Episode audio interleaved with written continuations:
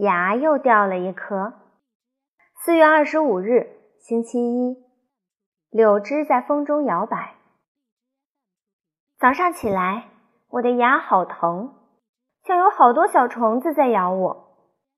我忍不住要哭。妈妈说男子汉不能哭，可我很疼啊！我嘶啦嘶啦的吸着气，像蛇一样。妈妈打电话预约牙医，一想到牙医的电钻和尖尖的钩子，我全身的汗毛都立起来了，太可怕了！我不要看牙医。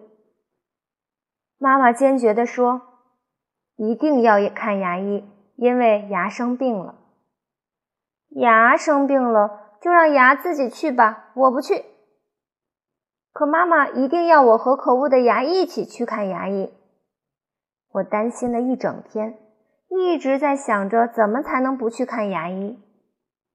藏起来不行，去姥姥家也不行，生病还是不行。我想了好多种办法，可怎么也想不到最好的。晚上吃饭的时候，突然我感觉嘴里多出个什么东西，不是饭。也不是菜，是一颗牙。